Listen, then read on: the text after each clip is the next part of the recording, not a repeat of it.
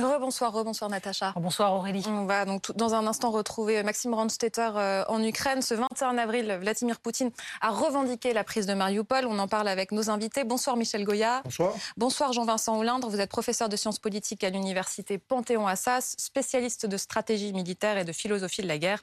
Votre dernier livre, La ruse et la force, est paru chez Perrin. Bonsoir Jean-François Colossivo. Bonsoir. Merci beaucoup de venir nous voir. Vous êtes historien, spécialiste du monde de l'orthodoxie, auteur de l'Apocalypse russe aux éditions Lexio. On va tout de suite écouter euh, Vladimir Poutine qui ordonne d'assiéger l'usine Azovstal à Mariupol où se trouvent les, les derniers combattants ukrainiens sans pour autant donner l'assaut. Je considère que l'assaut proposé de la zone industrielle n'est pas approprié et j'ordonne de l'annuler. Il faut penser à la vie et à la santé de nos soldats et de nos officiers. Il ne faut pas pénétrer dans ces catacombes et ramper sous terre. C'est une zone commerciale. Bloquez toute cette zone de manière à ce que pas une mouche ne passe.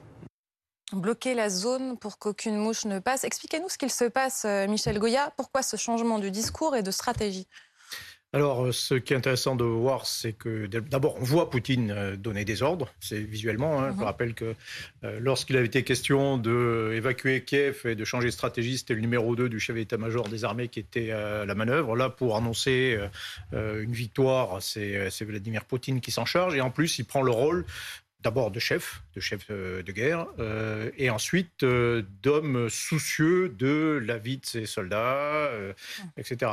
et donc c'est une manière de proclamer une victoire, bon, victoire incomplète. Hein, Ce que je voulais vous dire, la prise de Mariupol est-elle incontestable? Joe Biden dit clairement qu'il en doute, mais c'est vrai que de toute façon, on comprend bien qu'il y a cette poche de résistance qui reste. Ben oui, vous avez une poche de, c'est un rectangle de 2 km sur 4. Euh, c'est une ville à l'intérieur de, la ville quoi, qui résiste encore. Euh, donc, euh, dire, techniquement, la, ville n'est pas prise. et vous avez un bastion complet qui est à l'intérieur avec peut-être 2000 combattants encore, peut-être un millier de civils. Donc, c'est une petite ville à l'intérieur de, la ville qui tient et qui même hier a mené des, contre-attaques à l'extérieur. Et donc, ça montre à la fois la difficulté de l'exercice militaire, hein, de s'emparer d'un bastion comme, comme celui-ci, qui est bombardé tous les jours avec une puissance qui est phénoménale. Il faut imaginer euh, que euh, c'est bombardé par des bombardiers stratégiques. Il faut imaginer les bombardiers américains B-52 que tout le monde connaît, hein, bombarder deux arrondissements de Paris tous les jours. C'est ça, c'est ce qui se passe actuellement euh, à Mariupol. Et malgré ça, c'est euh, quelque chose qui est, euh, c'est une véritable forteresse, un véritable bastion avec tout un réseau souterrain qui a été organisé. En fait, c'était conçu pour résister à des attaques nucléaires. donc forcément, là, ça résiste. Et, donc, c'est à la fois un aveu, un peu un constat de, bah, difficulté, en tout cas, devant, devant ce bastion, et en même temps le désir de montrer, euh, bah, d'afficher déjà une victoire, euh, même incomplète, mais voilà, d'afficher quelque chose euh, tout de suite. Alors ce qui est étonnant, c'est de le faire peut-être tout de suite, et de le faire de manière enfin, voilà, visible à l'image. On notera d'ailleurs que les tables ont beaucoup rétréci Ouais. Ce qui en soi peut-être un indice de quelque chose de, nouveau. C'est vrai, c'est vrai que euh, là, il y a son ministre de la Défense euh, face à lui, mais on a mm. vécu le. Ce, n'est pas qu'une question d'homme, on a vu des réunions avec euh, son ministre de la Défense qui était mis beaucoup plus loin, beaucoup plus à distance de Vladimir Poutine. Le ministre de la Défense, hein, qui est dans cette vidéo que vous voyez, lui rapporte qu'environ 2000 militaires ukrainiens occupent encore ce site gigantesque, des soldats ukrainiens qui continuent à communiquer. Nous avons été en contact avec les principaux négociateurs ukrainiens, M. Podoliak et Arakamia. Ils ont dit qu'ils étaient prêts à tenir une session spéciale de négociation avec leur homologue russe, M. Slutsky et Medinsky, pour parler de l'évacuation du contingent militaire ukrainien. Nous sommes prêts à quitter Mariupol avec l'aide d'un tiers afin de sauver les personnes qui nous ont été confiées, pour évacuer nos blessés et prendre avec nous nos morts pour les enterrer avec les honneurs en territoire contrôlé par les Ukrainiens. Nous faisons appel à la communauté internationale pour s'allier à ces garanties et je réitère que les conditions de la Fédération de Russie concernant le dépôt d'armes et notre reddition n'est pas acceptable. Il y a un hiatus, euh, Jean-François, entre le discours de Vladimir Poutine et la réalité telle qu'elle nous est racontée en tout cas euh, par euh, ce soldat. Pourquoi s'empresse-t-il maintenant de crier victoire? Vous l'avez dit, il doit s'empresser d'abord parce que cette campagne militaire s'étire, elle est sans fin, elle est coûteuse, le moral des troupes russes est aggravé, Et puis, il faut une victoire, n'est-ce pas? Et cette victoire, ça peut être Mariupol. Alors, comme l'a très bien dit Michel Goya, il faut bien comprendre que là, on est dans la communication à l'égard des Russes, n'est-ce pas? Donc, un, on avance. Deux, on est sur le point de gagner. Trois, mensonge éhonté. On économise la vie de nos soldats. Et en fait, on est quasiment dans, une humanisation de la guerre qui est tout à fait contraire à ce qui se passe sur le terrain.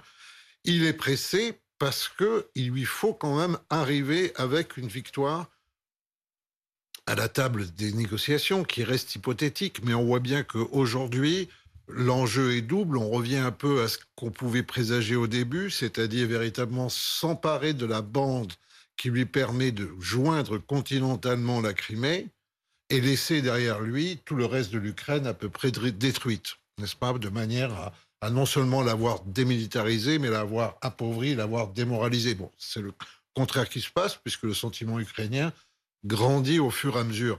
Mais il n'empêche que là, on est à un moment où, et on le sait, il y a la fameuse affaire du, du 9 mai, n'est-ce pas euh, On n'est pas le 9 mai. Euh, non, mais s'il veut défiler à Mariupol le 9 mai, euh, eu égard à la résistance que montre le bataillon Azov et eu égard, comme l'a dit aussi Michel Goya, je dirais tout simplement au champ de bataille, qui n'en est pas un, qui, qui est le contraire, qui est un champ de guérilla en fait. donc il doit se presser, il veut, il veut, il veut effectivement défiler dans Mariupol le 9 décembre, c'est-à-dire euh, le 9 mai, c'est-à-dire notre 8 mai. Pour nous, 45, le 9 mai étant le jour où la Russie fête en fait la fin de la Deuxième Guerre mondiale, la Grande Guerre patriotique, du nom qui avait été donné déjà à la défaite de Napoléon en 1812. C'était déjà une Grande Guerre patriotique. Jean-François, il y a une autre date, c'est la Pâque orthodoxe qui a lieu euh, ce dimanche. Est-ce que vous pensez que ce discours de victoire aujourd'hui peut être relié à ce calendrier religieux?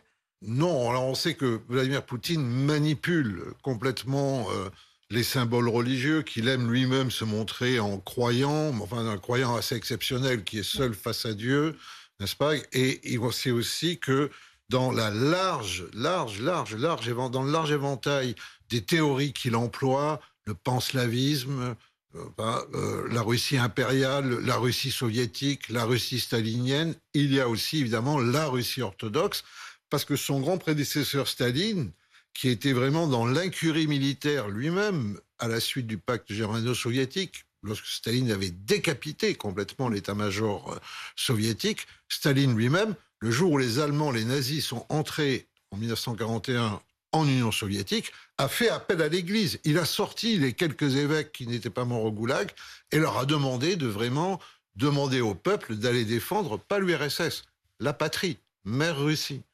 On va essayer de comprendre ce qu'il se passe à, Mariupol grâce à notre envoyé spécial, à nos envoyés spéciaux. On va retrouver euh, Maxime Brandstetter avec Frédéric Leclerimoff. Euh, bonsoir euh, Maxime. trois bus sont arrivés aujourd'hui à Zaporizhia venant de Mariupol. Est-ce que vous avez pu parler avec certains de ces civils?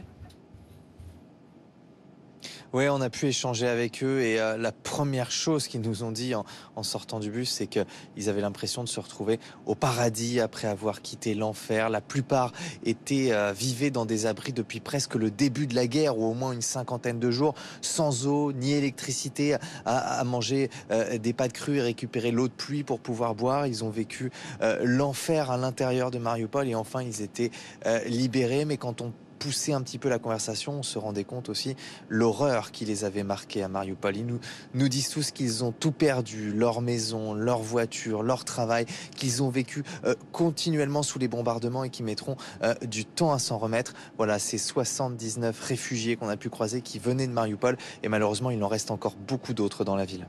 Merci Maxime Brandstetter avec Frédéric Leclerc-Emoff. C'est un enjeu très important, l'évacuation de ces civils. On nous disait ce matin que euh, quatre bus ont pu quitter euh, Mariupol. Il y a ces trois bus qui sont arrivés aujourd'hui à Zaporizhia. Ce ne sont pas forcément les mêmes. Hein. Euh, le trajet mmh. est long, est très compliqué. Et, d'ailleurs, le, pape demande une trêve ce dimanche, en faisant le lien avec la, la Pâque orthodoxe, pour réussir à, à évacuer ces habitants qui seraient peut-être même 100 000. Oui, parce qu'en effet, tout le problème, c'est qu'on ne sait absolument pas combien il y a de civils encore euh, à Mariupol. Et on se souvient qu'il y a déjà plusieurs semaines, c'était la demande d'Emmanuel Macron lors de ses appels à euh, Vladimir Poutine que d'organiser un couloir humanitaire pour Mariupol. Euh, sachant que, donc, en effet, la tension est en train de se concentrer autour de, la, de, cette, ce bastion militaire qui est devenu l'usine Azovstal. Euh, déjà, dans ces sous-sols-là, on ne sait pas s'il y a des civils, combien ils sont par rapport aux combattants. Y en a-t-il aussi autour? Le problème est que la stratégie que semble dessiner Vladimir Poutine est une stratégie, en gros, de, de siège jusqu'à ce que mort s'en suive. Et que ça risque d'être là aussi un bilan assez abominable. On va vous montrer aussi ces images euh, qui nous sont euh, parvenues il y a euh, quelques minutes. En fait, c'est la, BBC qui les montre. On est à, l'ouest de Mariupol. C'est un réseau satellite, une société privée, Maxar Technologies très précisément, qui a regardé jour après jour ce qu'il se passait dans ce village à l'ouest de Mariupol. Et il y a donc 200 tombes. Hein. ce sont celles qui sont encerclées sur votre écran. En fait, Maxar Technologies raconte voir depuis fin mars des allers-retours retour régulier euh, des Russes. Et selon cette société, à chaque fois pour emmener euh, les corps des habitants de Mariupol euh, à cet endroit, dans des fosses communes. 200 tombes depuis fin mars. C'est ce qu'on voit sur l'image. Ça nous raconte l'horreur. Le maire adjoint de Mariupol s'exprime ce soir à BFM TV. Il y a cette déclaration qu'il nous a faite tout à l'heure et qu'on va peut-être voir à l'écran. Là, voici. C'est une nouvelle fosse commune des citoyens de Mariupol tués à Manouche. Ils ramassent les corps dans les rue.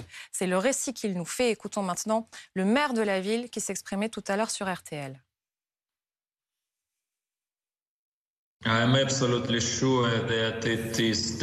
Je suis absolument sûr que c'est dix fois pire qu'à Boucha, parce que Mariupol est une ville dix fois plus grande. Et nous savons que Poutine et son armée cachent ces crimes de guerre, ce génocide. Nous sommes sûrs qu'ils les cachent.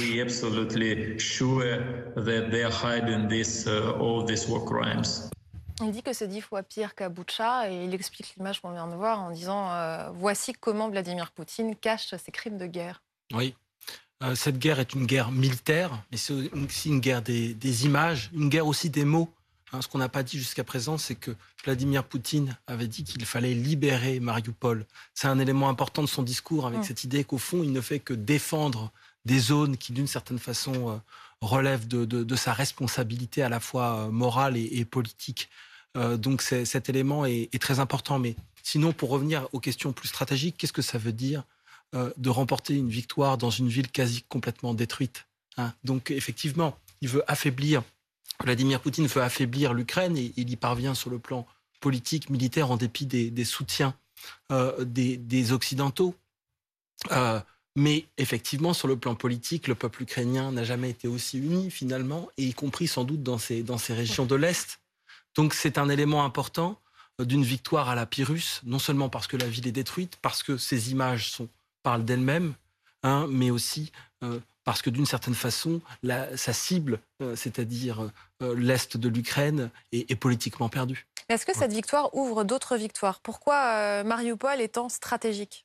Elle est stratégique, comme l'a rappelé Jean-François Colossimo, parce qu'il y a un enjeu de, de maîtrise euh, d'une zone qui est au sens propre euh, stratégique et, au sens géopolitique d'une constitution de, la maîtrise de ce territoire et de l'accès aux mers chaudes. Euh, sans doute aussi qu'il y a un réajustement, évidemment, compte tenu des difficultés déjà rencontrées qui ont conduit à, se concentrer sur, sur l'est de l'Ukraine. Mais là, on voit que même cet objectif-là, qui semblait, disons, atteignable, aujourd'hui est, difficilement atteint. Et cette mise en scène est aussi l'expression à la fois d'une volonté d'en montrer, mais aussi d'une fragilité intrinsèque euh, du pouvoir russe. Et la réaction tout à l'heure du président américain, Joe Biden. Vladimir Poutine devrait autoriser des couloirs humanitaires pour permettre aux personnes se trouvant dans cette aciérie et dans d'autres endroits ensevelis sous les décombres de sortir, de s'échapper. C'est ce que tout chef d'État ferait dans de telles circonstances. Et donc, il n'y a pas encore de preuve que Mariupol soit complètement tombé. Il n'y a pas de preuve euh, de la chute de Mariupol et il dit aussi Vladimir Poutine ne réussira jamais à occuper l'Ukraine. Est-ce qu'il peut le dire comme ça, euh, oui. Euh, Michel Goya? Ouais, quel, schéma tactique vous, pouvez envisager? Est-ce qu'on peut se dire qu'en effet, il y a ce calendrier euh, du 9 mai, que Vladimir Poutine revendiquera une victoire, peut-être seulement Mariupol, euh, c'est déjà fait, et qu'ensuite, des mois peut-être vont s'écouler, le temps qu'il reconstitue ses forces et que la vraie guerre commence? Enfin, je dis la vraie guerre, vous comprenez ce que je veux dire? L'offensive d'été. Euh, oui, c'est tout à fait possible. Parce que d'une certaine façon, Mariupol, c'est aussi une victoire ukrainienne. c'est une victoire symbolique, une victoire de l'héroïsme. Et puis surtout, s'il faut deux mois pour s'emparer d'une ville de Mariupol, ben, ça signifie que euh, jamais les Russes ne pourront s'emparer de l'Ukraine, parce que des Mariupol, il y en a d'autres.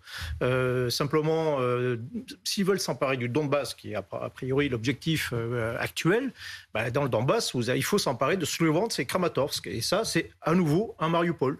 et donc, ce qui veut dire déjà que l'idée de, de, conquérir le Donbass et d'en finir pour le 9 mai, c'est hors de question. Euh, ça n'arrivera jamais. Euh, que là, les Russes, euh, ben, ils sont à la limite de ce qu'ils sont capables de faire militairement, de leur système, très clairement. et donc, on peut effectivement envisager ben, une sorte, au moins, de pause peut-être considérée au moment du 9 mai. C'est un des scénarios possibles. Hein. Un des scénarios, c'est de dire, un des discours possibles, c'est de dire, bon voilà, nous avons, Vladimir Poutine, nous avons gagné. Voilà, nous avons Mariupol, nous avons gagné le Sud, nous avons libéré euh, une grande partie du Donbass, nous avons euh, dénazifié en détruisant euh, Azov, nous avons démilitarisé, enfin nous avons neutralisé l'armée ukrainienne. Bon, victoire, nous on arrête là propose un cessez-le-feu éventuellement, etc., avec certainement des arrière-pensées quand même.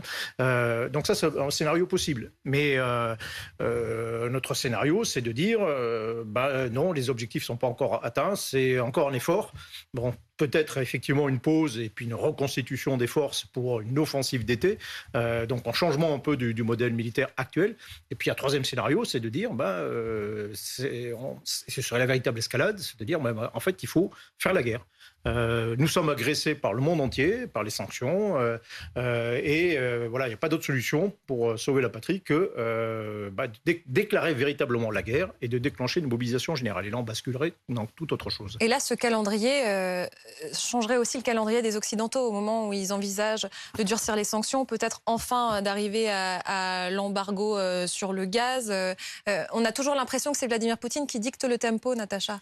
Oui et non, dans le sens où, de toute façon, euh, ce changement de calendrier, il se fait, on le voit bien, de façon, euh, j'allais dire, euh, enfin, en miroir entre la Russie et les États-Unis. C'est-à-dire qu'on, quand on écoute les différentes prises de parole de Joe Biden, on voit bien qu'elles correspondent aussi aux différentes positions de Vladimir Poutine, à la perception qu'on peut avoir parfois de la faiblesse de la Russie, et on voit comment chacun joue un jeu dont on ne sait pas où il s'arrêtera puisque on en est maintenant euh, du côté russe à sortir euh, en fait euh, le, missile surnommé Satan 2, le Sarmat, qui est alors là pour le coup le, signal d'une menace absolument incommensurable. comment vous le voyez d'ailleurs, le fait qu'en effet, maintenant il agite la menace du missile Est-ce parce que les Occidentaux ont franchi selon lui une ligne rouge avec la livraison d'armes lourdes? Est-ce une façon de leur répondre aujourd'hui?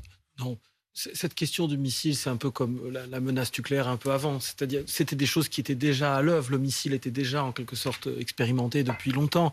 Euh, ce qui me semble plus intéressant et important, c'est qu'il veut garder la main. Hein. Biden a répondu à Poutine et non le contraire. Hum. Euh, donc, en, tenant ce discours, tout en sachant certainement une partie de la, les difficultés qui, sont les siennes sur le terrain, euh, il, veut garder la main par le discours, par les images, par un certain, une certaine mise en scène en quelque sorte. Euh, ce, qui, euh, ce qui est peut-être une manière effectivement de faire une, une pause, mais peut-être aussi une manière justement, et je crois que le troisième scénario de Michel est vraiment à prendre sérieusement au sérieux. La guerre totale. Euh, guerre totale, disons, le fait de se dire je suis acculé, effectivement, la situation est, est, très très difficile. Euh, il va pas le dire comme ça, mais il y a une victoire tactique qui reste une victoire somme toute mesurée, et donc il faut aller plus loin. Euh, et ça, on n'a pas besoin d'avoir ces menaces de missiles, etc. pour le pour l'envisager. Hein, c'est quelque chose qui est d'emblée, dès, les premiers jours, qui, était, euh, qui faisait partie euh, des, scénarios envisageables et qu'il ne faut surtout pas exclure. Donc ça impliquera un appel à la mobilisation générale, etc. Vous croyez en ce scénario, Jean-François? La mémoire du 9 mai, c'est la mémoire de 25 millions de morts à peu près sur le front, dans les camps, le goulag, à cause des déportations qu'a provoqué Staline. 25 millions de morts. Dans les années 2000, sous, après Gorbatchev et sous Yeltsin, dans les grands défilés militaires, des gens sont venus avec des photos pour montrer que leur père, leur frère, leur oncle étaient morts euh, dans, dans cette guerre.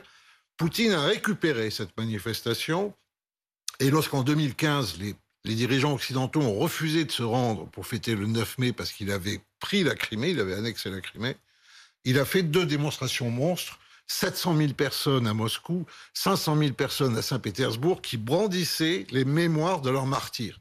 Ça s'appelle le régiment immortel. Parce que dans l'idéologie de Poutine, ou plus précisément celle de Douguin, n'est-ce pas, mhm. le sang des morts s'infuse dans les vivants. Donc on est face à un immense culte sacrificiel. C'est ça la raison de son pouvoir total, c'est sa capacité à mettre sur la table des sacrifices que les autres ne vont pas faire l'arme nucléaire, euh, le missile sans le fait de perdre des hommes, etc. Et donc c'est là où, dans son mépris qu'il a, il faut bien se rendre compte, de l'Occident en général, mais de l'Europe en particulier, sa manière de surjouer en permanence l'escalade, la force, le règne complet de la violence la plus radicale, c'est évidemment une mesure d'intimidation. Le problème, c'est que dans le grand dérapage qu'il a commis en envahissant l'Ukraine, on ne sait plus si lui-même contrôle ces dérapages et où son dérapage peut l'amener. C'est ça à peu près le véritable euh, problème qu'on a aujourd'hui, puisque, vous le voyez bien, il se met en scène, il est le chef des armées, etc. Donc il personnalise à l'extrême aussi ce conflit. Ça veut dire que euh, prendre toute l'Ukraine, c'est encore un objectif pour lui. Ça paraît peu réaliste. Mais ce qui, est, ce qui est intéressant, c'est qu'il alterne le chaud et le froid. Il dit que euh, qu'il va assiéger euh, Azov, mais qu'il ne va pas lancer l'assaut parce qu'il est conscient que ça pourrait provoquer un certain nombre de, de, victimes. Donc, tout en sachant que c'est effectivement le sacrifice qui est en quelque sorte un élément de sa doctrine et de son, de son impulsion. donc là, il temporise, mais ce qui n'empêche pas du tout derrière d'avoir euh, à nouveau euh, un déploiement euh, sacrificiel, parce qu'on n'en a pas du tout parlé jusque-là, mais le nombre de morts de cette guerre, hein, c'est quand même considérable, hein, des dizaines de, milliers de morts en si peu de temps. Hein, si, on, si, on, compare à la Syrie, on est sur, sur des, un ratio qui est, qui est proprement hallucinant. Donc, donc de ce point de vue-là, aucun scénario n'est à exclure. Et puis je dirais juste que moi je trouve pas qu'il cache tellement la dimension je dirais, les massacres, etc. Il a reçu très officiellement les responsables de la brigade russe qui étaient à Boutcha pour, les, euh, pour, les, féliciter. Évidemment, non pas d'avoir massacré, mais d'avoir été de remarquables soldats. Donc on voit bien qu'aussi, depuis toujours, il veut renverser les codes de, l'Occident, n'est-ce pas? Euh, La Crimée, c'est le Kosovo, euh, enfin, etc. Toujours, il veut prendre le contre-pied. Et au départ, il présentait d'ailleurs son entreprise en Ukraine quasiment comme une entreprise humanitaire. Il fallait sauver les populations russophones et, euh, ou russisées euh, du Donbass.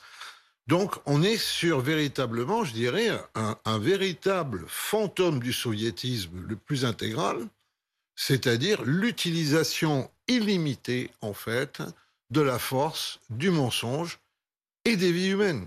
Et c'est là où on en est aujourd'hui avec Poutine. Peut-être qu'il n'a pas été toujours ainsi, mais là, aujourd'hui, il y est, et ça, c'est indiscutable. Et comment on peut continuer alors à, lui parler euh, si jamais en effet le calendrier euh, de la guerre change? Vous parliez de Boucha, en effet, il a reçu cette brigade et en même temps il dit Boucha est un fake. Hein. c'est le terme qu'il emploie pour dire que c'est faux, mais vous dites en effet toujours la stratégie euh, du mensonge. on est quand même toujours dans, dans l'idée de continuer à dialoguer avec lui. Emmanuel Macron lui dit si je suis réélu, ensuite j'appellerai tout de suite Vladimir Poutine. Oui, même si en fait on a l'impression que là les discussions qu'on pouvait espérer voir s'installer au début sont totalement interrompues. Ou alors, si elles, euh, si elles continuent, elles ne sont vraiment pas prêtes d'aboutir. Et là, on a l'impression d'avoir quelque chose qui a, qui a, échappé totalement. En effet, euh, on ne sait pas jusqu'où Vladimir Poutine peut aller dans la mesure où il est, vous avez, vous avez raison Jean-François Colossimo, il est totalement dans la brutalité extrême. Et on peut ajouter à ça le syndrome de la bête acculée, c'est-à-dire de celui qui sent que malgré tout, tout est en train de lui échapper, qu'il n'avait pas prévu que la formation et l'armement de l'armée ukrainienne étaient à ce point avancés et que donc finalement, il, dans son entreprise d'invasion de, l'Ukraine, pour le dire un peu brutalement, ici est quasiment pris trop tard. Et qu'en fait, il, il n'a pas maîtrisé où, on en était. Face à cela, en effet, la question est de savoir jusqu'où vont les Occidentaux. Euh, Joe Biden euh, pousse en permanence l'avantage. La raison est sans doute aussi que on n'est pas sur le continent américain, on est sur le continent européen. C'est plus facile pour Joe Biden de, faire ça, on ne sait pas où ça s'arrête. On se retrouve face à un pouvoir russe ou soviétique le plus imprévisible de, de l'histoire. C'est-à-dire que même quelqu'un comme, comme Staline, qui était évidemment une brutalité immense, était quelqu'un de prudent dans les réactions internationales. Mm. Euh, le pouvoir soviétique qui lui a succédé était collégial. Euh, il y avait des, euh, des contre-feux d'une certaine façon. Khrouchtchev a été mis à l'écart pour aventurisme. Euh, et, et, donc on était dans une situation où, les, Russes n'agissaient que avec certitude. ça pouvait, ils pouvaient se, se planter, hein. il y a eu des échecs dans leur plan, mais ils étaient prudents dans l'emploi de la force. Là, on se retrouve avec un pouvoir, et puis il y avait un autre élément, il y avait une idéologie communiste qui, à long terme, était persuadé de la victoire inéluctable. Et donc, ça permet finalement de prendre, de prendre du temps et finalement de ne pas se lancer forcément dans des aventures euh, euh, trop dangereuses. Là, on est dans un contexte d'un pouvoir isolé, mal informé, mmh. qui a été mal informé. Euh, et ça, c'est un, un, ingrédient, un mélange qui est particulièrement dangereux car il est très imprévisible. Alors, il y a une dimension apocalyptique là-dedans au sens de l'apocalypse, c'est la fin du monde, mais c'est aussi la, délivrance. Il a réussi à convaincre l'opinion russe tout de même que de toute façon, ça serait arrivé tôt ou tard. Et qu'il va mieux prendre l'initiative? Et ça, c'est probablement encore un grand péché, cette manière dont il enferme les Russes dans un complexe complètement paranoïde et obsessionnel. Merci beaucoup, messieurs, d'être euh, venus nous voir ce soir.